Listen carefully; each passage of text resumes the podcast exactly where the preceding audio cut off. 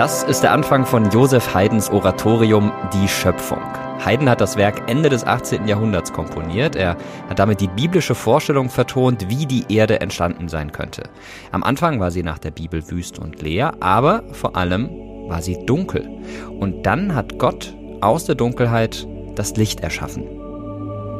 Und Gott sah das Licht an, es war gut. Dann trennte Gott das Licht von der Dunkelheit und nannte das Licht Tag, die Dunkelheit Nacht. Nicht nur in der biblischen Schöpfungsgeschichte geht es darum, die Dunkelheit zu überwinden, das gilt im Prinzip für viele andere Religionen und Mythologien auch. Der Dunkelheit das Licht entgegenzusetzen, um damit Leben überhaupt erst möglich zu machen. Das ist etwas, was die Menschen seit jeher bewegt.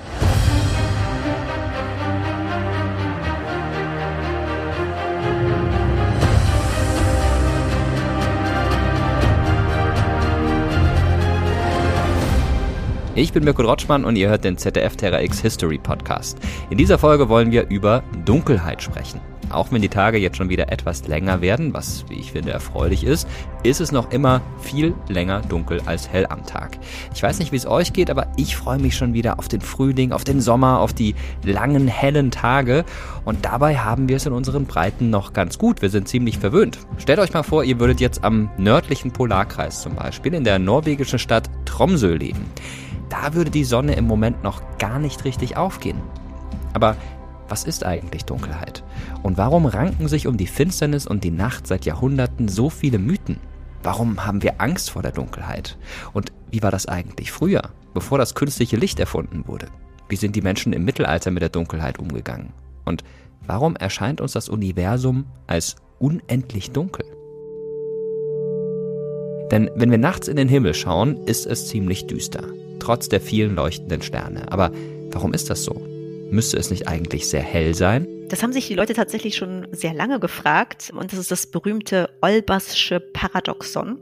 Und zwar hat Olbers damals gesagt, okay, wenn das Universum unendlich ist und es dementsprechend auch unendlich viele Sterne gibt, die alle relativ homogen verteilt sind und die alle unendlich lange leben, dann müsste das eigentlich so sein, dass egal wo wir hinschauen in den Himmel, dass uns immer ein Lichtstrahl sozusagen des Sterns trifft. Und dementsprechend müsste dann eben das Weltall hell sein oder der Himmel müsste hell sein. Aber generell ist eben der Himmel dunkel. Susanna Randall ist unsere Kollegin vom Terra X-Team und sie ist Astrophysikerin. Wir können eben nur die Sterne sehen, dessen Licht uns seit dem Urknall erreichen konnte. Und dieser Urknall geschah vor knapp 14 Milliarden Jahren. Denn die Forschung schätzt, dass unser Universum schon so alt sein muss. Ja, da sind ganz, ganz viele Sterne, aber es ist noch viel mehr dazwischen, was einfach dunkel ist zumindest für unsere Augen unsichtbar. Also der Weltraum ist wahnsinnig groß und die Sterne sind darin einfach nur so, ja, kleine wie Staubkörnchen in einem ansonsten riesengroßen leeren Universum. Und das andere, was eigentlich spannend ist, ist, dass wir sagen, ja, der Himmel ist dunkel und das stimmt für unsere Augen auch, aber das ist auch, weil unsere Augen eben nur einen ganz kleinen Teil des sogenannten elektromagnetischen Spektrums wahrnehmen können. Also es gibt noch ganz, ganz viel Strahlung, angefangen mit den Radiowellen bis hin zu den Gammastrahlen, die wir mit unseren Augen gar nicht sehen können. Und tatsächlich ist nämlich so, dass wenn man im Mikrowellenbereich schaut, dass der Himmel da gar nicht dunkel ist. Der leuchtet nämlich, aber das ist einfach ein Leuchten, was wir mit unseren Augen nicht wahrnehmen können. Und deswegen sagen wir, der Himmel ist dunkel. Ob wir Licht oder Dunkelheit wahrnehmen, das hängt also auch von unseren Augen ab. Man könnte auch sagen, der Himmel ist für uns in der Nacht dunkel, weil unsere Augen einfach nicht in der Lage sind, jede Strahlung wahrzunehmen. Da sind uns viele Tiere überlegen. Zum Beispiel Frösche, Katzen oder Eulen, die nachtaktiv sind und sich in der Dunkelheit gut zurechtfinden. Jedenfalls deutlich besser als wir. Für uns Menschen ist die Dunkelheit etwas Bedrohliches. Meistens jedenfalls. In Krimis passieren die Morde gerne, wenn es dunkel ist. In Fantasy-Romanen erwachen die Werwölfe in der Nacht zum Leben. Dracula und andere Vampire vertragen nach der Legende kein Sonnenlicht. Und auch Hexen und Geister treiben bevorzugt in der Dunkelheit ihr Unwesen. Und die Hölle ist gleichbedeutend mit Dunkelheit. Und in der griechischen Antike liegt die Unterwelt natürlich in großer Dunkelheit. Und wenn es dunkel wird, dann fangen Menschen gerne an zu fantasieren. Es gibt Menschen, die glauben da fest dran. Wenn die Sonnenfinsternis kommt, ist Schluss hier auf der Erde. 11. August 1999. Über ganz Mitteleuropa gibt es eine totale Sonnenfinsternis. Mitten am helllichten Tag verdunkelt sich gegen 11 Uhr die Sonne. Elisabeth Tessier, einst Hofastrologin von François Mitterrand, sieht es ganz dick kommen. Weltuntergang am 11.8. Mögliches Szenario. Ein Bataillon Außerirdischer landet unbemerkt im Kernschatten und unterjocht die Menschheit. Nicht nur Astrologinnen hatten zu dieser Zeit Hochkonjunktur, auch Wahrsagerinnen machten gute Geschäfte mit der Angst der Menschen vor der Dunkelheit. Es verging also über Wochen kein Tag, wo nicht mindestens vier bis sechs Leute hier angerufen haben und haben gefragt, ob sie auswandern sollen. Oder man hätte gesundheitlich eine schlimme Sache entdeckt und lohnt sich denn noch, sich operieren zu lassen. Oder eine Frau fragte, ja, mein Mann, der ist bös, lohnt sich denn überhaupt, sich scheiden zu lassen? Vielleicht erledigt der 11. August mein Problem. Wie wir alle wissen, die Welt ist damals nicht untergegangen. Ich war dabei und kann das bezeugen. Im Gegenteil, Hunderttausende haben sich auf den Weg gemacht, um am 11. August 1999 die totale Sonnenfinsternis zu sehen. Das ist ein tolles Gefühl, so mitten am Tag plötzlich Dunkelheit. Es ist schon überwältigend. Gänsehauterlebnis. Fantastisch. Zutiefst berührt. Das war ein Wahnsinn. Ja, und ich muss sagen, ich bin wirklich froh, dass ich das damals mitbekommen habe mit 13 Jahren, denn eine totale Sonnenfinsternis, zumindest wenn ich sie von Deutschland aus beobachten will, die werde ich in meinem Leben vermutlich nicht noch einmal miterleben, es sei denn, ich werde deutlich älter als 90. Die nächste totale Sonnenfinsternis gibt es in Deutschland nämlich erst am 3. September 2081. Aber dieses Naturphänomen hat seit jeher die Menschen fasziniert. Einer von ihnen war der österreichische Schriftsteller Adalbert Stifter. Er hat die totale Sonnenfinsternis von 1842 in Wien miterlebt. Die Luft wurde kalt, empfindlich kalt. Es fiel Tau, dass Kleider und Instrumente feucht waren. Die Tiere entsetzten sich. Was ist das schrecklichste Gewitter?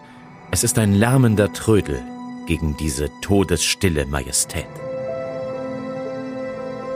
Wie geisterhaft ein Abendwerden ohne Abendröte sei, hatten wir uns nicht vorgestellt. Aber auch außerdem war dies Dämmern ein ganz anderes. Es war ein lastend, unheimliches Entfremden unserer Natur. Als die Stadt Wien komplett in Dunkelheit gehüllt ist, sind die Menschen überwältigt und schweigen.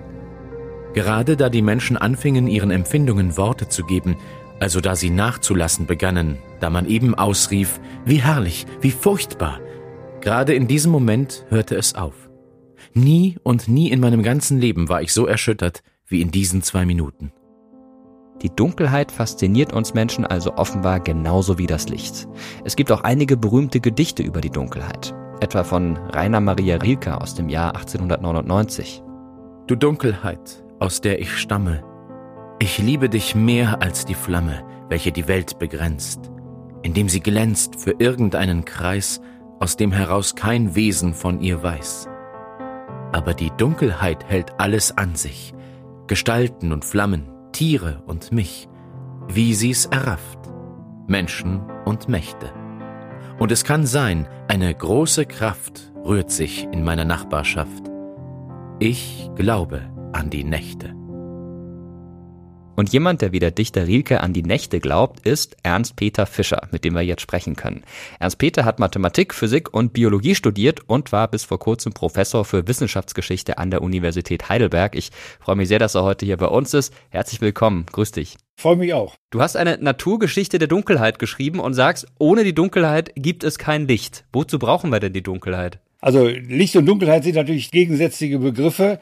Also am Anfang ist die Welt ja dunkel und in der Bibel wird dann das Licht gemacht. Also so insofern, wenn man von Licht spricht, dann setzt man voraus, dass es irgendwo eine Dunkelheit gibt, aus der das Licht kommt. Eigentlich ist die Welt dunkel. Wir kommen auch als Menschen aus dem Dunkel und wir gehen wieder ins Dunkel. Unser Leben ist ein kurzer Lichtblitz. Insofern aber überbetonen wir das Licht, aber wir sind die meiste Zeit im Dunkeln. Und das finde ich so spannend. Und das Dunkle ist für uns sehr wichtig. Also zwar sagt man manchmal, wenn man fleißige Leute trifft, schlafen können wir später. Aber das ist eine Selbsttäuschung. Wir müssen schlafen. Der Körper braucht den Schlaf. A, um sich zu heilen, B, um sein Immunsystem zu stärken, um Ruhe zu finden und um das Gedächtnis zu festigen. Also die Dunkelheit ist extrem wichtig für viele Dinge. Und wenn alles immer nur hell ist, dann leiden wir mehr, als wir uns vorstellen können. Also natürlich wollen wir morgens ans Licht. Und wenn wir frühstücken, möchten wir gerne Zeitung lesen mit einer Lampe. Und wenn wir das Handy-Display angucken, brauchen wir auch Licht. Aber eigentlich ist die eigentliche Daseinsweise des Menschen ist im Dunkeln. Denn wenn Sie das Wort privat benutzen, wir möchten ja manchmal gern privat sein, dann heißt das abgesondert, im Dunkeln, für sich allein sein. Die Dunkelheit ist die Chance, zu sich selbst zu finden. Du hast jetzt gesagt, eigentlich ist die Dunkelheit was Positives, evolutionär gesehen. Und wenn ich an meine Kinder denke, dann fällt mir ein, die haben so in den ersten Monaten, ich würde sogar sagen, bis sie ungefähr zwei Jahre alt waren, das Dunkle gemocht. Die hatten überhaupt keine Angst vor dem Dunkeln und das kam dann, das wurde, weiß ich nicht, ob wir ihnen das anerzogen haben. Und tatsächlich verbinden wir Menschen nur inzwischen negative Dinge mit dem Dunkeln. Also zum Beispiel die Hölle, die Unterwelt, tierische Gestalten, die das Böse bringen. Das ist schon seit der Antike so, auch wahrscheinlich schon lange davor. Das Dunkle, das ist irgendwie so das Verborgene, obwohl ja eigentlich das Dunkle etwas ganz Natürliches ist, wie du es gerade beschrieben hast. Warum haben sich denn solche Mythen Mythen und warum hat sich so eine Angst wegen der Dunkelheit entwickelt? Was jetzt die Dunkelheit angeht, so ist es so, dass wir im Dunkeln unsere beste Sinnesorgane, die Augen, nicht benutzen können. Also das merkt man auch, wenn man die mal zumacht, dann fühlt man sich ganz komisch, es sei denn, man meditiert oder man versucht sich zu versenken.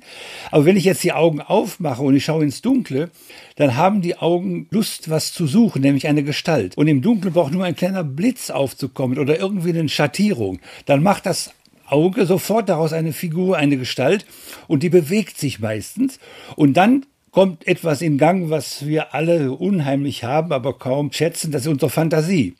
Sobald wir eine Bewegung sehen, das Auge meldet dem Gehirn, da ist etwas in Bewegung, da geht die Fantasie los. Und dann kennen wir natürlich irgendwann auch alle die Geschichten vom Räuber Hotzenplotz, der aus dem dunklen Wald kommt. Insofern also ist die Dunkelheit etwas, wo wir unsere Fantasie für einsetzen können. Auf der anderen Seite, evolutionsbiologisch betrachtet, ist die Dunkelheit natürlich etwas, wo wir sehr wachsam sein mussten. Denn wenn Sie, sagen wir mal, vor 20.000 Jahren in einen dichten Wald gegangen sind, ohne Vorsichtsmaßnahme, dann sind Sie nicht wieder rausgekommen. 700 vor Christus taucht in der Theogenie des griechischen Dichters Hesiod eine Göttin der Nacht auf, die Nyx. Und das ist die erste Göttin, die da in der Mythologie entsteht. Und sie entsteht aus dem Chaos. Warum ist denn die erste Göttin der Griechen ausgerechnet die Göttin der Nacht? Zunächst mal ist es eine Göttin und kein Gott der Nacht, also eine Frau.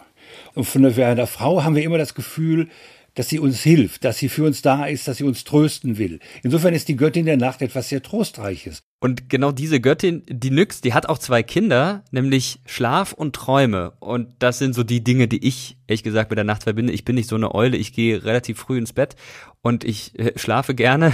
und ich verbinde die Dunkelheit auch vor allem mit dem Schlafen. War das denn aber immer so, dass die Leute, wenn es dunkel wurde, schlafen gegangen sind? Oder hat man da teilweise auch ganz andere Dinge gemacht? Also ich meine, das, was die Forscher sagen, was sollen die denn machen? Keine Kerzen, kein Licht. Wenn es jetzt dunkel wurde, da hat man sich halt hingelegt und geschlafen. Allerdings nicht so, wie wir heute denken. Also die hatten nicht so tolle Betten wie wir mit Decken und sowas. Aber trotzdem, Schlafen war ein ganz wesentlicher Punkt. Allerdings, man schläft nicht durch. Also wir haben heute sozusagen den Auftrag, durchzuschlafen, acht Stunden. Und das ist unnatürlich, sagen uns die Leute, die sich damit auskennen. Und wenn man Menschen allein lässt, dann werden die auch nach vier Stunden wach. Und viele von uns kennen das auch. Sie werden dann wach, sie gehen dann nur zur Toilette, ärgern sich, dass sie wach sind und versuchen weiter zu schlafen, statt dass sie eine halbe Stunde sich Zeit lassen. Zum Beispiel um einen Gedanken zu machen oder einfach nur die tief einzuatmen.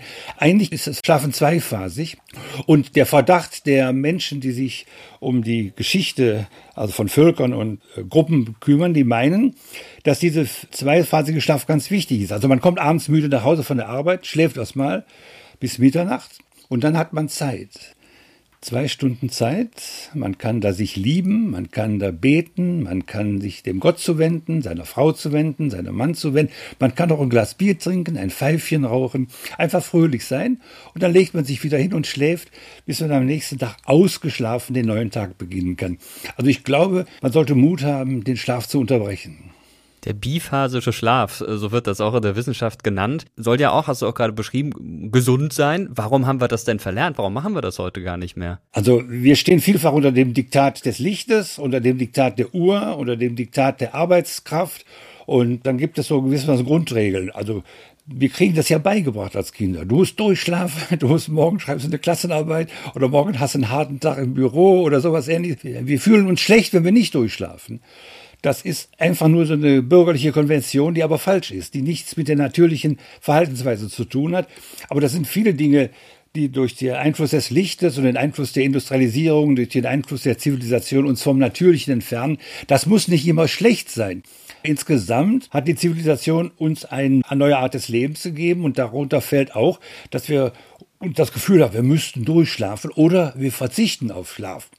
Es gibt so zwei Damen, die an der Regierung waren, Golda Meir und Margaret Thatcher, die haben gesagt, sie wären mit vier Stunden Schlaf ausgekommen. Das kann sein, dass das stimmt. Weil wenn sie zweimal schlafen, dann schlafen sie zweimal vier Stunden. Und vielleicht reicht ja einmal vier Stunden, wenn sie nur tief genug schlafen. Also die physiologischen Untersuchungen zeigen auch, dass das Gehirn dabei die richtigen Zustände erreicht, die es braucht, um sich insgesamt zu konsolidieren. Und vielleicht reicht das vier Stunden Schlaf. Also der Mensch ist auch so angelegt, dass er mit wenig Schlaf auskommen kann. Jetzt stelle ich mir vor, damals die Menschen im Mittelalter ohne elektrisches Licht. Damit war der Tag dann sehr kurz, die Nacht sehr lang. Haben die Menschen dann mit Einbruch der Dunkelheit dann auch gesagt, okay, dann ist mein Tag auch vorbei? Oder hat man den Tag dann mit Kerzenlicht und anderem versucht, künstlich zu verlängern? Also du weißt ja, dass der Mensch so einen Tag-Nacht-Rhythmus hat. Aber der ist nicht genau dem Tag-Rhythmus angepasst, sondern der ist zirkadian. Und zirkadian heißt, der Rhythmus ist eigentlich länger als der Tag. Sodass es von der Tendenz im natürlichen Leben gab, in die Nacht hineinzuleben. Und dann hat man eben versucht, sich zusammenzusetzen, Lagerfeuer zu machen und so weiter. Und dann war, war das möglich. Und dann saß man am Lagerfeuer, saß um das Lagerfeuer herum und redete miteinander. Und dann ist noch was anderes spannend, wenn man das auf die Moderne überträgt. Wenn man mit jemandem spricht im Dunkeln, hört man ihm besser zu. Wenn ich mit einem spreche im Hellen, dann gucke ich nur, was hat er für ein Hemd an, was hat er für eine Krawatte an, wie wackelt er mit den Händen. Aber wenn es dunkel wäre, hörte ich nur die Stimme. Das Zuhören wird dann intensiver und wenn ich zuhöre, was jemand sagt, gehe ich mehr auf diese Person ein. Die Dunkelheit bringt mich nicht nur mir selbst näher, sondern auch dem anderen näher. Dunkelheit ist ein wunderbares Verfahren, um sich näher zu kommen. Allerdings haben wir Menschen ja irgendwann gesagt, nee, mit der Dunkelheit, da haben wir es doch nicht so. Und wir haben erst die Kerzen erfunden und dann im 18. Jahrhundert das künstliche Licht, oder? Also das Erste, was sich verändert hat, die Barockschlösser, die haben sich sozusagen mit Lampen ausgestattet und dann ist das entstanden, was man heute Nachtleben nennt.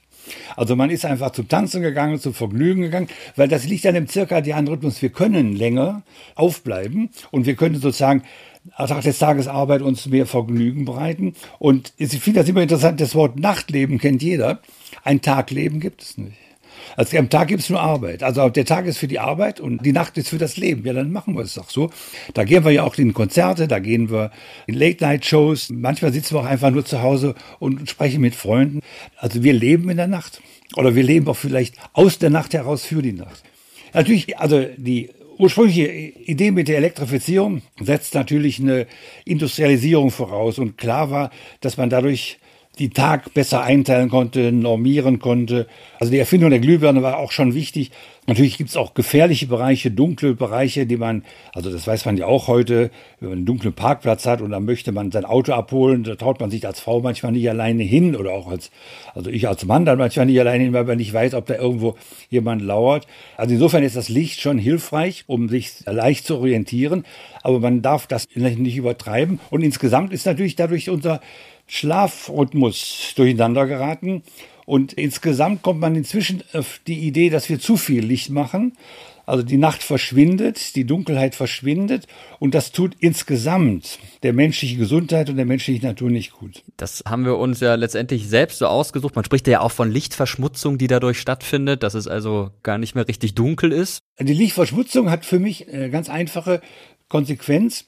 Zum Beispiel, wenn man in der Stadt jemanden fragt, also vor allen Dingen in hellen Städten wie New York oder so, ob die Leute schon mal den Sternenhimmel gesehen hätten, ob die wissen, was eine Milchstraße ist, dann haben die Leute gesagt, ja, hätten davon gehört.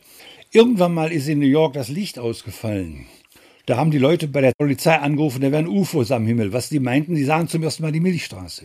Und die Milchstraße, also dieser Sternenhimmel, der hat eine bestimmte Bedeutung. Das hat der Philosoph Immanuel Kant gesagt. Der bestirnte Himmel über ihm und das moralische Gesetz in ihm sind das, was ihn zu ewiger Bewunderung verleitet. Und ich glaube, das hängt zusammen. Also wir sollten uns mehr der Dunkelheit anvertrauen. Nicht jetzt der vollkommenen Dunkelheit, sondern der Dunkelheit, die mir erlaubt, die Sterne zu sehen. Und dieses schimmernde, dämmernde Licht, das ist meiner Ansicht nach die wichtigste, wertvollste Zeit, also die Dämmerstunde. Also äh, gibt es auch schöne Gedichte von Goethe zu. Also im Dämmerlicht kommen wir dem anderen näher. Im Dämmerlicht machen wir unsere Erfahrungen. Im Dämmerlicht entwickeln wir unsere Gefühle. Also nicht im Stockdunkeln, da schlafen wir und im Tag hellen arbeiten wir. Aber im Dämmerlicht, da fangen wir an, romantisch zu werden und das Schöne zu erleben. Also die Dämmerstunde, die blaue Stunde, das ist sozusagen das, worauf das Leben hinaus will. Ist es vielleicht auch die Zeit, in der wir besonders kreativ sind? Gibt es denn berühmte Erfindungen oder wissenschaftliche Erkenntnisse, Entdeckungen in der Geschichte, die genau zu dieser Zeit gekommen sind? Am deutlichsten beschriebene Beispiel ist der Physiker Werner Heisenberg, der als 30-Jähriger in Helgoland sitzt. Er ist jetzt 23 Jahre alt, aber hat seit vier Jahren schon ununterbrochen nachgedacht, wie ein Atom aussehen könnte. Und jetzt ist er allein auf Helgoland. Es ist dunkel, willig schwarz-dunkel. Er sitzt an seinem Tisch. Es ist still. Er hört nur ein bisschen von dem Rauschen des Meeres und er lässt seine Gedanken los. Er sagt vorher, er befreit sich vom Ballast. Er setzt sich hin. Er ist mitten in der Nacht, als plötzlich das Gehirn anfängt zu arbeiten und irgendjemand diktiert, er soll da was aufschreiben. Und was schreibt er hin? Die Grundgesetze der Quantenmechanik. Und die sind insofern wichtig, weil 30 Prozent des Bruttosozialproduktes der Weltwirtschaft beruht auf Produkten, die durch diese Gleichung ermöglicht worden sind. Die hat jemand in der Nacht auf Helgoland gefunden und das hätte er wahrscheinlich nur in der Nacht auf Helgoland finden können. Wenn sie den ganzen Tag immer wieder im Institut gewesen wären, hätten dauernd Leute ihm was gefragt, wäre durcheinander gekommen. So sitzt man in der Nacht da und wartet. Also zum Abschluss ein Appell von dir, doch mal mehr nachts wach zu sein, um kreativ zu werden. Also nicht jetzt wach sein im Sinne von Kaffee trinken und wach bleiben, sondern einfach dem Gehirn Ruhe geben. Also ich kann mich ruhig hinlegen, ich muss nicht unbedingt schlafen, ganz entspannt da liegen, zu mir zu kommen, meine Privatheit zu genießen und die Gedanken kreisen zu lassen, ohne Störung. Also zur Ruhe kommen im Warten auf den richtigen Gedanken, der kommt dann schon. Ich bin überzeugt von der großen kreativen Qualität des menschlichen Gehirns also des einzelnen Menschen. Ich muss dem Gehirn nur die Chance geben, die Dinge, die es im Kopf hat und die man verstanden hat, so zu kombinieren, dass dabei etwas Neues entsteht, was man als kreative Leistung nach außen produzieren kann. Also da bin ich ganz zuversichtlich. Das ist ein schönes Schlusswort. Wir entlassen jetzt unsere Zuhörerinnen und Zuhörer bald wieder in die Dunkelheit. Dich auch. danke dir auf jeden Fall, dass du dir die Zeit genommen hast. Ja, ich danke für das Interesse. Ja, die Dunkelheit ist also wichtig, damit wir gute Einfälle bekommen und kreativ sind. Und auch damit wir zur Ruhe kommen können, ganz klar. Eigentlich ist Dunkelheit also etwas sehr Positives. Vor rund 45.000 Jahren, als sich die ersten modernen Menschen in Europa niederließen, nutzten sie offenbar auch Dunkelheit, suchten unter anderem Zuflucht in Höhlen und nutzten sie als Kultplätze oder Grabstätten. Wir wissen das heute, weil zum Beispiel in der Schwäbischen Alb in Baden-Württemberg viele Höhlen mit menschlichen Überresten gefunden wurden. Mit Mammutelfenbein schnitzten die Menschen Kunstwerke in den Stein, die bis heute erhalten sind. Einige davon habe ich mir neulich mal angucken dürfen. Es wurde sogar die Vitrine geöffnet und da wurde mir gesagt, wie hoch der Versicherungswert ist. Zig Millionen Euro, da bin ich dann respektvoll wieder zurückgetreten. Wissenschaftler vermuten, dass die Lichtensteinhöhle in Niedersachsen um 1000 vor Christus als kultischer Ort für Menschenopfer genutzt wurde. Höhlen hatten aber auch ganz praktische Funktionen. In ihr fanden die Menschen sauberes Grundwasser. War es im Winter besonders kalt, dann boten Höhlen Schutz vor der Kälte.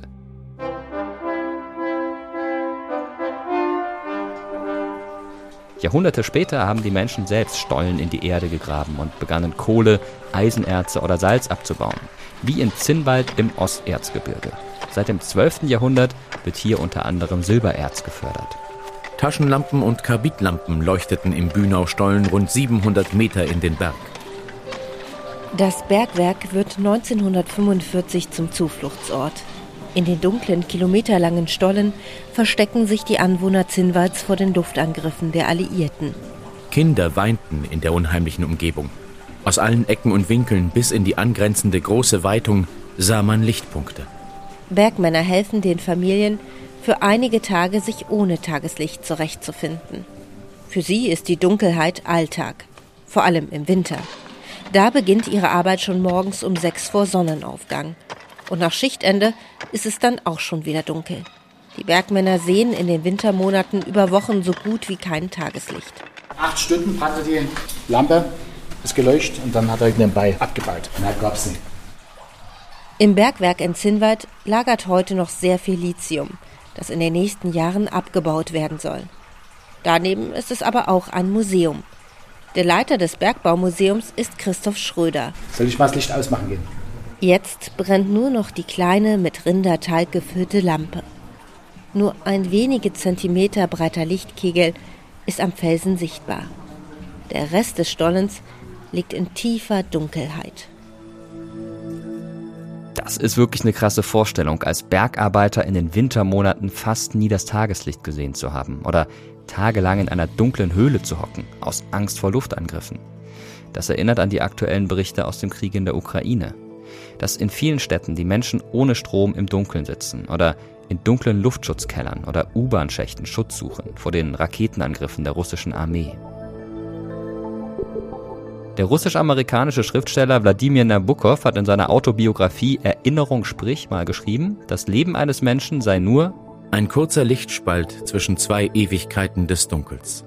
Ja, das Leben ist also das Licht in der ewigen Dunkelheit. Interessant ist auch, dass man sehr lange nicht verstand, warum es überhaupt Nacht wurde. Inzwischen wissen wir, dass die Nacht der Schatten der Erde ist. Und das verdanken wir vor allem Nikolaus Kopernikus und seiner De Revolutionibus Orbium Celestium von 1543 oder vielmehr seinem einzigen Schüler Georg Joachim Retikus, der schon 1540 über die Theorie Kopernikus in seiner Narratio prima de libris revolutionem Copernici geschrieben hat, dass sich die Erde von Westen nach Osten drehe und dass durch diese Bewegung der irdische Globus Tag und Nacht zustande bringe, je nachdem er sich der Sonne zuwendet. Ohne Dunkelheit gibt es kein Licht, ohne die Nacht keinen Tag. Diese Erkenntnis beflügelte auch die Fantasie von Dichtern und Romanautorinnen. Zum Beispiel in der Novelle über den seltsamen Fall des Dr. Jekyll und Mr. Hyde von dem schottischen Schriftsteller Robert Louis Stevenson. Das ist die Geschichte über einen Arzt, der tagsüber als braver Bürger seiner Arbeit nachgeht, um sich nachts dann in einen Mörder zu verwandeln eben in jenen Mr. Hyde. Und natürlich verwandelt sich Dr. Jekyll nur nachts in den schrecklichen Mr. Hyde und nicht umgekehrt. Wenn es dunkel wird, dann, so die landläufige Meinung, kommen die Kriminellen, die Monster und die bösen Geister und die Menschen haben mehr Angst davor, Opfer eines Verbrechens zu werden. Das zeigt auch die neueste Studie des Bundeskriminalamts zur Sicherheit und Kriminalität in Deutschland. Und im Mittelalter war das übrigens gar nicht anders. Eine Straßenbeleuchtung gab es damals nicht. Nachts gingen die wenigsten freiwillig auf die Straßen bis auf einen. Feueralarm. Im Mittelalter wusste jeder, was dieses Signal bedeutet. Der Nachtwächter hatte ins Horn geblasen und jeder griff zum Ledereimer, um eine Feuerlöschkette bilden zu können. Julianus Brockus eigentlich, ja, mein original mittelalterlicher Name. Und ich arbeite Tag ein, Tag aus, wobei mehr Tag aus, ne, als Nachtwächter. Ich arbeite nachts, beschütze die reiche Stadt Dortmund als Feuerwehr und Polizei. Und dennoch muss ich euch sagen, bin ich nicht gerade gut angesehen. Also der Nachtwächterberuf kommt ja eigentlich mit den Städten ja auch auf.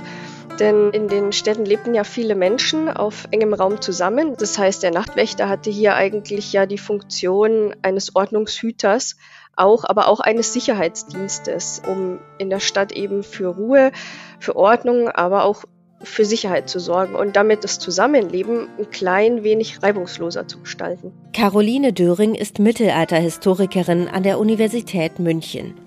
Bis heute hält sich hartnäckig die Vorstellung, das Mittelalter sei finster gewesen. Es gab zwar in den Städten wie Dortmund nachts nur wenig Licht, aber von dunkel könne trotzdem keine Rede sein. Ja, also es ist ja nicht so, dass es gar kein Licht gab. Also es gibt ja auch schon Kerzen in verschiedenen äh, Formen, es gibt Fackeln und natürlich sind so zumindest so einige helle Punkte in der Stadt auf jeden Fall zu finden. Aber natürlich jetzt diese, diese breite Helligkeit, wie wir sie kennen, das kann man sich für das Mittelalter oder das können wir uns einfach überhaupt nicht mehr vorstellen. Also wie das eigentlich sein könnte, wenn man tatsächlich nicht mehr auf elektrisches Licht zurückgreifen kann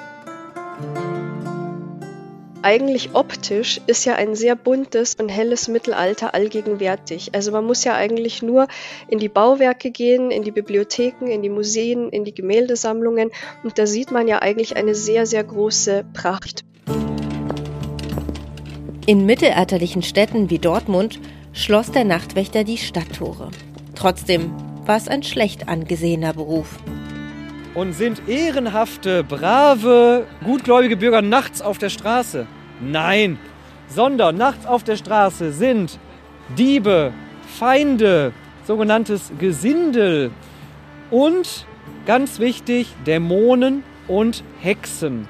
Mit diesem Volk treibe ich mich herum, ja? Und wer das macht, der ist auf jeden Fall Ehrenlos. Mit bürgerlichem Namen heißt Julianus Julian und ist Museumspädagoge. Mehrmals im Monat führt er Besucher durch das mittelalterliche Dortmund. Als Mitglied der Landhanse eine der reichsten Städte der damaligen Zeit. Nachtwächter schlugen nicht nur bei Feueralarm.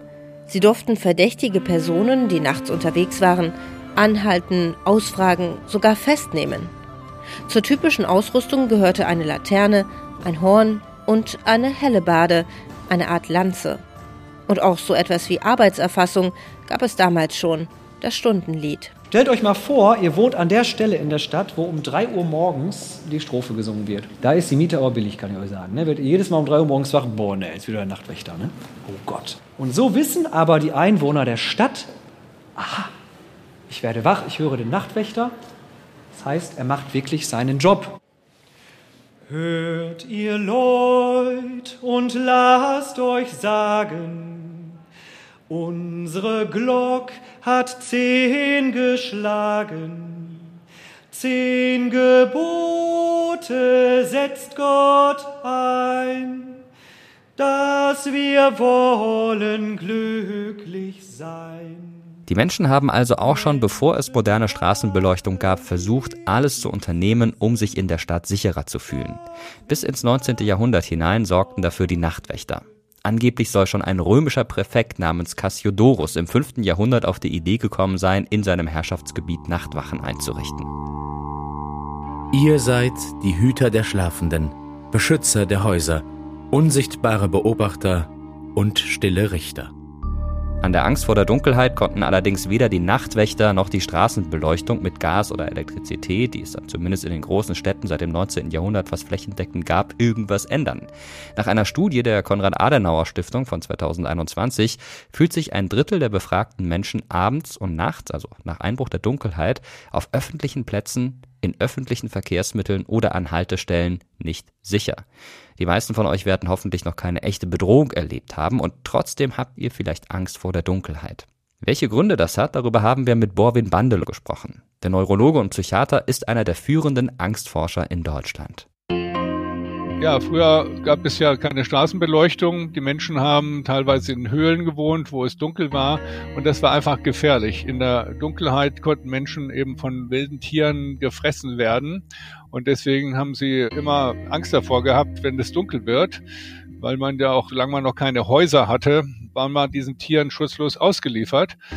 Und da solche Ängste sich vererben, ist es so, dass über die Jahrtausende diese Angst vor der Dunkelheit immer weiter fortgepflanzt wird. Also jeder vererbt die an seine Enkel und Kinder. Und deswegen haben wir auch heute noch, obwohl wir heute ja alles immer gut beleuchten können, immer noch Angst vor der Dunkelheit. In unseren Breiten gibt es ja sechs Monate, wo die Temperatur nachts manchmal um den Gefrierpunkt ist, da wächst nichts. Das heißt also, die Menschen konnten auch verhungern in der dunklen Jahreszeit, wenn sie nicht vorher sich Nahrungsmittel auf Vorrat angelegt hatten. Und deswegen verbindet man über die letzten Jahrtausende und Jahrzehntausende immer Dunkelheit mit Angst und Depression. Ja, es gibt einen ganz klaren Zusammenhang zwischen Dunkelheit und Depressionen. Das heißt also, auch in Deutschland sehen wir das als Psychiater, dass in den dunklen Monaten, November, Dezember, Januar und so weiter, Menschen sehr viel häufiger zum Psychiater kommen, weil sie unter Depressionen leiden. Es gibt die sogenannte saisonale Depression, dass Menschen, die also praktisch jedes Jahr immer in der dunklen Jahreszeit dann Depressionen bekommen.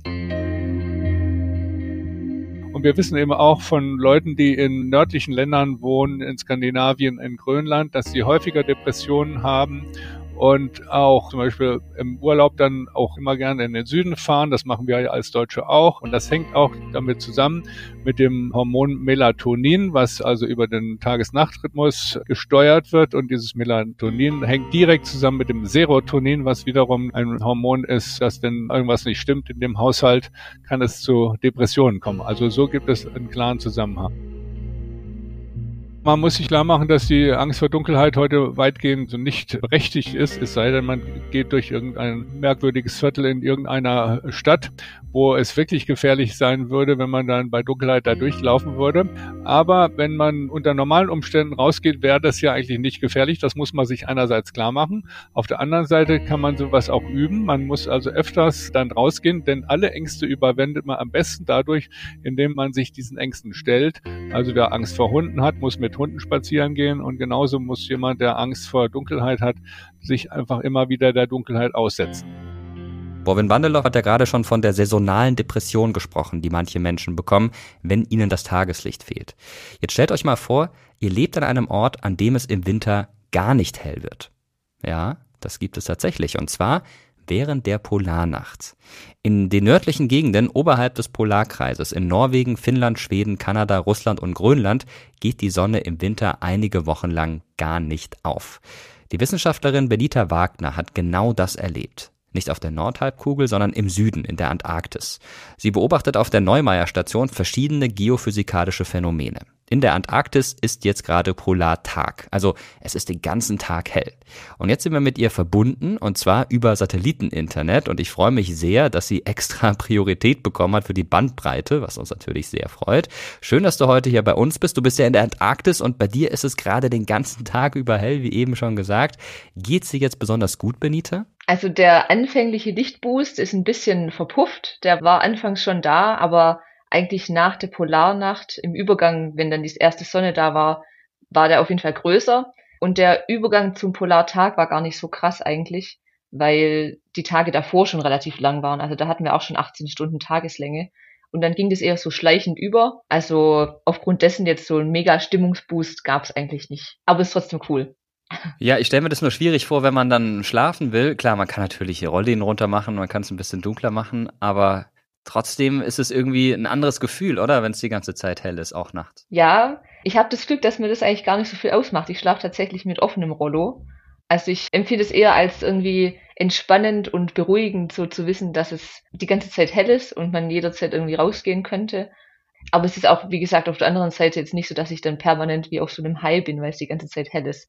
Also ich habe weder das eine noch das andere Extrem eigentlich. Aber es ist schon auf jeden Fall am Anfang, gerade wenn es anfängt, wenn es halt auch nachts um eins immer noch nicht dunkel ist, so müde werden, dann muss sich der Körper ein bisschen dran gewöhnen. Aber wir haben ja auch acht Wochen Zeit dafür.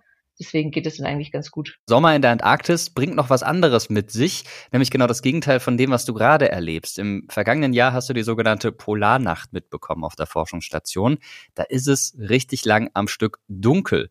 Vom 21. Mai bis zum 22. Juli kein Tageslicht. Wie fühlt sich das denn an? Wir haben tatsächlich so um die Mittagszeit gibt es Dämmerungslicht. Also wir haben nicht im Gegensatz zum Südpol, der nochmal ein ganzes Stück weg ist von uns, 3000 Kilometer circa, da ist es wirklich permanent ganz dunkel. Aber wir haben hier halt das Glück, dass wir noch in so einer Mittelübergangszone sind, sodass wir um die Mittagszeit durchaus ein paar Stunden Dämmerungslicht haben. Also die Sonne schafft zwar nicht über den Horizont, aber es wird schon hell wenn auch nur für wenige Stunden. Und das ist tatsächlich eine Phase, die ich mit am schönsten hier in Erinnerung habe. Also es war eigentlich meine Lieblingsphase hier. Auch rückblickend war die Polarnacht eigentlich, habe ich sie viel farbenfroher und bunter in Erinnerung als jetzt den Polartag, weil sie zu dieser Dämmerungszeit zu ganz tollen Lichtstimmungen kommt. Also rosa, gelb, ganz intensive Blautöne, weil der Schnee halt auch alles reflektiert. Deswegen war eigentlich die Dämmerungszeit in der Polarnacht richtig schön.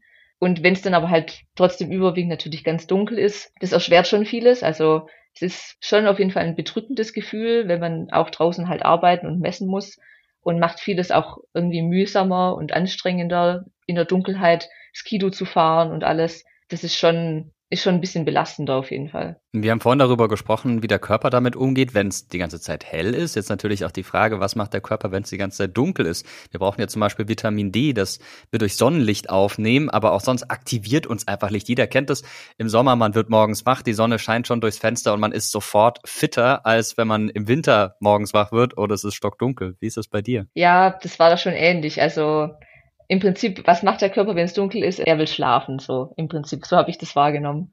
Also egal, wie lange man nachts schläft und wie gut man nachts schläft, so mittags spätestens war ich wieder so, okay, ich kann schon wieder schlafen. Und das wird auch tatsächlich nicht besser eigentlich. Das ist dann allerdings abrupt. Das war wirklich faszinierend. Das hat abrupt aufgehört, nachdem das erste Mal wieder die Sonne da war. Dann für ein bisschen länger. Und Vitamin D haben wir halt supplementiert.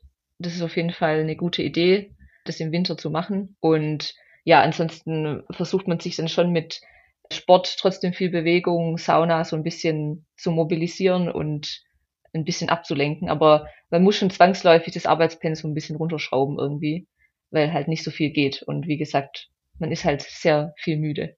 Jetzt hast du gerade gesagt, es war alles weg, als die ersten Sonnenstrahlen wieder da waren. Was war denn das für ein Gefühl? So lange Zeit der Dunkelheit und plötzlich ist die Sonne wieder da. Also das allererste Mal beim Sonnenaufgang, das war noch gar nicht so so krass. Also der, so der Anblick der Sonne war jetzt nicht so, wow, ich habe dich so vermisst oder so. Ich fand es eher krasser, als ich so die ersten Tage danach bei richtigem Sonnenlicht und wo es richtig hell war, so ein paar Stunden draußen war. Und da, das war, das war sehr faszinierend, das hatte ich so auch noch nicht. Ich war einfach nur glücklich so. Also es kamen gar keine negativen Gedanken, hatten gar keinen Platz, die kamen gar nicht rein. Egal woran ich gedacht habe, was vielleicht nicht so cool ist, hat mich überhaupt nicht gejuckt. Ich war einfach nur so, ich hatte Musik draußen mit dabei und bin so durch die Sonne gelaufen und durchs Helle und es war, es ging so zwei, drei Tage, wo es echt, war ich wie so auf einem Endorphin-High. Das war ziemlich cool. Klingt nach einem tollen Erlebnis, auch wenn es was ganz Banales gewesen ist. Jetzt kommen wir nochmal zur Zeit der Dunkelheit zurück. Du hast schon gesagt, der Körper will eigentlich schlafen. Man muss sich dann immer wieder motivieren, dass der Körper in die Gänge kommt.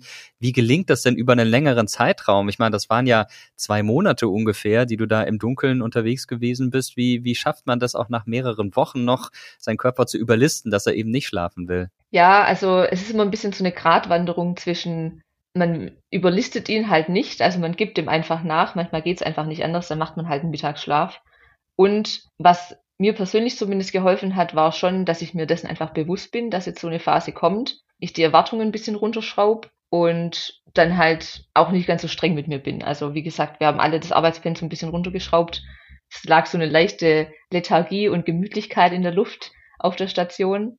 Und irgendwie, wenn man es halt auch nicht alleine durchmacht und weil es allen ähnlich ging, und man sich dann gegenseitig so, auch so witzelnd immer, ah ja, schlafen wir halt mal wieder oder so. Das war aber eigentlich schon Motivation genug. Also wenn man so wusste, man ist nicht allein dabei und wenn man sich halt, wie gesagt, ein bisschen drauf einstellen konnte und man sich das im, im Klaren war, ging das eigentlich ganz gut. Und manche haben es durchaus geschafft, dass sie ihren Rhythmus beibehalten haben, also nach wie vor irgendwie um sieben aufstehen. Und bei anderen eher nicht so. Manche waren dann eher nachtaktiv, also im Sinne von zu später Uhrzeit. Nachtaktiv ja sowieso, aber die waren einfach länger wach. Und da hat jeder ein bisschen, ist ein bisschen anders mit umgegangen. Und wir haben schon auch darauf geachtet, dass wir trotzdem irgendwie halt Dinge machen, die uns Spaß machen und ja, die unseren Kreislauf vor allem auf Vordermann bringen. Also trotzdem schönen Sport machen und in die Sauna gehen und rausgehen. Trotz oder gerade wegen der Dunkelheit, also Polarlichter gucken, Sterne gucken da bei der Dämmerung die Spaziergänge machen. Also viel frische Luft hilft da schon auch eigentlich. Eine Gegend, die zumindest ansatzweise vergleichbar ist mit der Situation in der Antarktis, ist Skandinavien. Zumindest wenn es um Helligkeit oder Dunkelheit geht. Da ist es ja auch lange am Stück ziemlich dunkel. Und in Skandinavien leiden besonders viele Menschen an Depressionen. Und das wird teilweise auch auf den Mangel an Licht im Winter zurückgeführt. Hast du das Gefühl, die Dunkelheit drückt so auf Dauer dann so ein bisschen auf die Stimmung? Du hast ja schon beschrieben, dass man sich dann irgendwann wieder die Sonne wünscht. Es ist ganz witzig, dass ich, auch wenn ich jetzt zurückdenke, nicht so bewusst sagen kann, dass ich da irgendwie permanent schlechter gelaunt wäre oder irgendwie so in die Richtung depressiv, dass es da so gegangen wäre in die Richtung. Allerdings das Gegenteil beweist mir dann doch, wie, wie krass das Erlebnis war, nachdem die Sonne wieder da ist. Also wie, wie ich mich da gefreut habe. Also irgendwas muss die Dunkelheit schon was mit mir schon mit mir gemacht haben. Aber ich kann jetzt nicht sagen, gerade weil es halt ein absehbarer Zeitraum war, dass es jetzt ähm, mich stimmungsmäßig besonders beeinflusst hätte. Aber es ist sicherlich auch ein Unterschied im, zu Leuten, zu Menschen, die das ein Leben lang haben, eventuell und halt auch jährlich einfach. Das ist sicherlich was anderes als jetzt hier einmal acht Wochen, wo man ja sich voll drauf einstellen kann, auch wenn man nicht weiß, wie es dann am Ende wird. Aber ist ja wirklich absehbar so. Und du bist jetzt auch so ein Stück weit zur, sagen wir mal, Dunkelheit-Expertin für uns geworden. Und kannst du uns vielleicht auch Tipps geben für alle, die jetzt sagen, Mensch, der Winter ist doch noch ziemlich lang. Es wird zwar langsam heller, aber trotzdem sind die Tage noch kürzer als die Nächte. Was sind denn so deine Strategien, deine Tipps für Leute, die in der Dunkelheit so ein bisschen bessere Laune haben wollen? Ich glaube, das meiste ist da schon, schon recht gut bekannt und auch vielleicht sogar unabhängig von der Dunkelheit dass man sich mit, mit Leuten umgibt, die einen in gute Stimmung versetzen, dass man Aktivitäten macht, die einen in gute Stimmung versetzen. Vitamin D spielt auf jeden Fall sicherlich eine Rolle. Und dann gibt's aber halt wie so oft den inneren Schweinehund, der da auch eine große Rolle spielt. Also ob man sich jetzt zum Sport motivieren kann, zum Rausgehen motivieren kann. Es ist halt schon viel an einem selber so ein bisschen. Ich meine, es lohnt sich auf jeden Fall immer hinterher dann. Da ist man immer froh, wenn man es doch geschafft hat und irgendwie ein bisschen die Struktur so erhalten konnte. Aber ja, sich mit, mit schönen Dingen umgeben, ist es nicht unbedingt wahrscheinlich ein Tipp, der nur für die Dunkelheit zählt oder die, wie man sich da auf, aufmuntern kann, sondern generell. Ja, aber prinzipiell für die Dunkelheit gilt eigentlich so, bei mir zumindest galt so das Gleiche, wie wenn ich eigentlich nur irgendwie nicht so gut drauf bin und dann dementsprechend zu handeln. Okay, das sind auf jeden Fall gute Tipps, die wir alle im Hinterkopf behalten werden. Letzte Frage an dich. Wenn du zurück nach Deutschland kommst, was ist das Erste, das du machen wirst, das du in der Antarktis nicht machen kannst? Da ich im Februar zurückkomme, wird das Erste, was ich machen wollen würde, nicht ganz so einfach sein, nämlich in einen See zu springen. Ich würde sehr gern baden gehen. Vielleicht wird es dann im Hallenbad stattfinden. Entweder das oder ich werde in die Kletterhalle gehen. Das muss ich auch ganz dringend. Und einen sehr schönen bunten Salat essen. Auf jeden Fall. Alles Dinge, die man gut realisieren kann. Ist mit dem See geht natürlich auch im Februar, ist die Frage, wie abgehärtet man da ist, aber man kann auch noch ein bisschen Zeit ins Land streichen lassen. Danke dir auf jeden Fall für die Eindrücke, für die Einblicke und ganz herzliche Grüße in die Antarktis. Dankeschön. Grüße zurück. Ja, die Geschichte der Dunkelheit ist seit Anbeginn auch eine Geschichte davon, wie man sie überwinden kann. Benita hat's ja erzählt, wie groß ihre Freude war, als die Sonne nach der langen Polarnacht endlich wieder schien. Aber wie ist es für Menschen, die diesen Unterschied gar nicht wahrnehmen können? Tarek Sazeb ist Übersetzer und Musiker und seit seinem dritten Lebensjahr blind. Also ich sehe ja gar nichts. Es ist halt gar kein Sehrest mehr vorhanden. Und daher äh, gibt es auch überhaupt gar keinen Unterschied, weil ich stelle mir das halt immer so vor, Dunkelheit, die Kontraste dunkel und hell sind ja gleichzustellen mit hoch und tief. Also du kannst nur dann wissen, was hoch ist, wenn du auch weißt, was halt tief ist. Oder etwas ist ja dann kalt, wenn du auch das Gefühl für Wärme hast. Und genauso verhält sich das halt auch mit der Dunkelheit. Hm, wenn du nicht weißt, was hell ist, wirst du auch kein Gefühl für die Dunkelheit haben.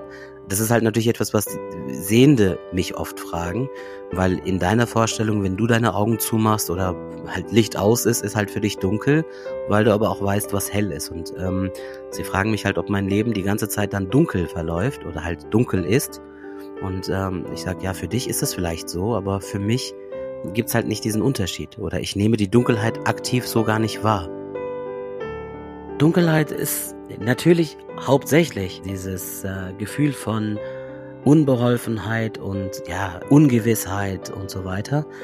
Was es für mich ist, ich versuche es halt irgendwie immer mehr in diese, wie soll ich sagen, aus diesem Blickwinkel zu sehen, dass Dunkelheit aber auch Ruhe sein kann oder auch mal halt das Fehlen von so vielen Eindrücken, mal so ein bisschen mal in sich zu kehren, also mehr so auf das Gemüt bezogen oder vielleicht auch spirituell zu sehen oder so, dass die Dunkelheit so ein bisschen das Image von der Dunkelheit ein bisschen aufpoliert werden müsste, weil halt Dunkelheit nicht nur negativ ist. Ich finde das wirklich sehr spannend, was Tarek da gesagt hat. Dunkelheit hat zu Unrecht ein schlechtes Image. Und vielleicht konnten wir euch mit dieser Podcast-Folge zeigen, dass Dunkelheit nicht unbedingt auch etwas Negatives sein muss. Dunkelheit ist eine Frage der Perspektive und hat auch etwas Gutes. Sie kann uns helfen, dass wir uns auf unser Inneres konzentrieren und zu innerer Stille und Ruhe kommen. Wir brauchen diese Ruhephasen und auch den Schlaf, um das Licht und den Tag wirklich gut zu durchleben. Und wenn wir jetzt nochmal auf das kommen, was Ernst-Peter Fischer gesagt hat, dann setzt euch vielleicht abends, wenn es dunkel ist, mal in den Sessel und macht einfach gar nichts. Lasst die Gedanken kreisen. Wer weiß, vielleicht kommt euch dabei ja die ein oder andere gute Idee. Erzählt uns davon gern per Mail. Schreibt uns auf TerraX History bei Instagram oder kommentiert im Community-Tab bei YouTube. Dort posten wir jedes Mal, wenn eine neue Folge erscheint und wir freuen uns wirklich sehr über euer Feedback. Also, jetzt einfach mal ausprobieren und dann rückmelden, wie es bei euch gewesen ist. Danke schon mal dafür. Ich bin Mirko Rotschmann, das war TerraX History, der Podcast, eine Produktion von Objektiv Media im Auftrag des ZDF. Die Redaktion hatten Janine Funke und Andrea Kath. Für die technische Umsetzung und Gestaltung verantwortlich ist Moritz Rastrup. Ich sage danke fürs Zuhören und bis zum nächsten Mal.